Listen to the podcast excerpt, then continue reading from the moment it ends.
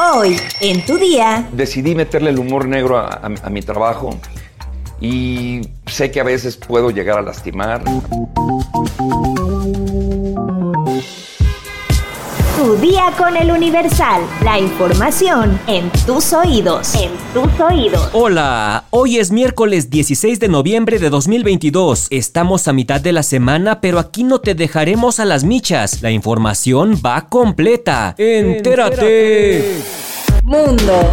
Este martes 15 de noviembre, el expresidente estadounidense Donald Trump presentó la documentación federal que declara su campaña para la presidencia en 2024. El exmandatario, quien perdió las elecciones en 2020 ante el demócrata Joe Biden, decidió desoír los llamados de los propios republicanos que le pedían hacerse un lado en la contienda. Esto tras los resultados de las elecciones intermedias, donde en vez de María republicana, los demócratas lograron retener el control del Senado y arrebatar las gubernaturas a los republicanos, quienes tendrán una mayoría por mínimos en la Cámara de Representantes, de acuerdo con las proyecciones de medios. Las elecciones mostraron también que los estadounidenses están en desacuerdo con Trump y los republicanos más conservadores en temas como el aborto y que están hartos de las teorías de la conspiración sobre un supuesto fraude en 2020 que el magnate nunca pudo probar.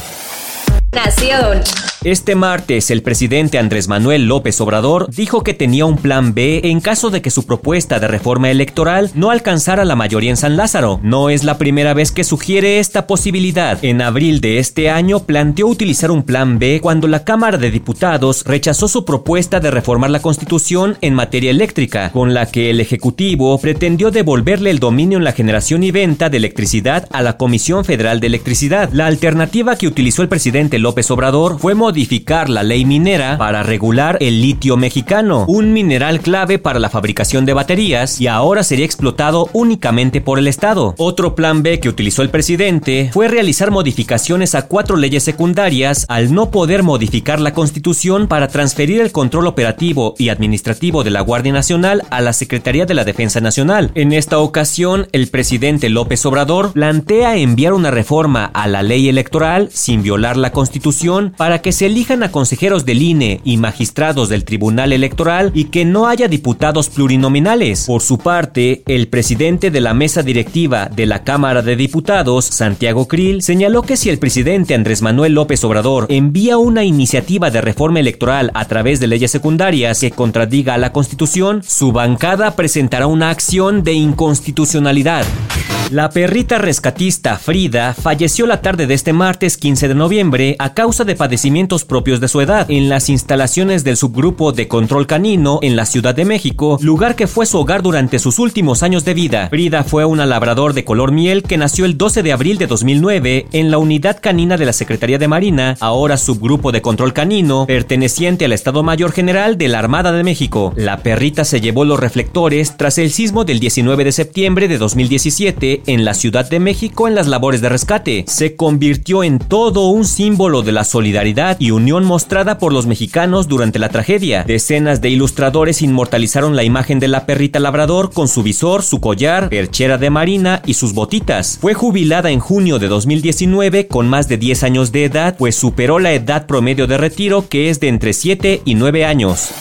Metrópoli. La Fiscalía Capitalina explicó que la clausura momentánea de la Arena Ciudad de México fue por una denuncia que dos hombres interpusieron al sufrir agresiones físicas y robo durante el concierto que dio Santa Fe Clan el pasado 12 de noviembre. De acuerdo con la denuncia radicada en la Coordinación General de Investigación Territorial, uno de los agraviados fue golpeado mientras al otro le fue robado su teléfono celular. Los hechos fueron denunciados y se inició una carpeta de investigación por los delitos de robo agravado y lesiones dolosas. Como parte de las acciones realizadas para esclarecer este hecho, el Ministerio Público instruyó a detectives de la Policía de Investigación llevar a cabo las indagatorias correspondientes en el lugar de los hechos para ubicar cámaras de videovigilancia públicas y aquellas instaladas en el centro de espectáculos que hayan registrado el ilícito, así como para obtener datos con posibles testigos. Como resultado, el personal pericial pudo llevar a cabo las diligencias que eran necesarias en las materias de criminalística de campo y fotografía, y se obtuvieron videos para ser analizados por el área de cibernética de la Policía de Investigación. Ya ni en un concierto puedes estar seguro, mano.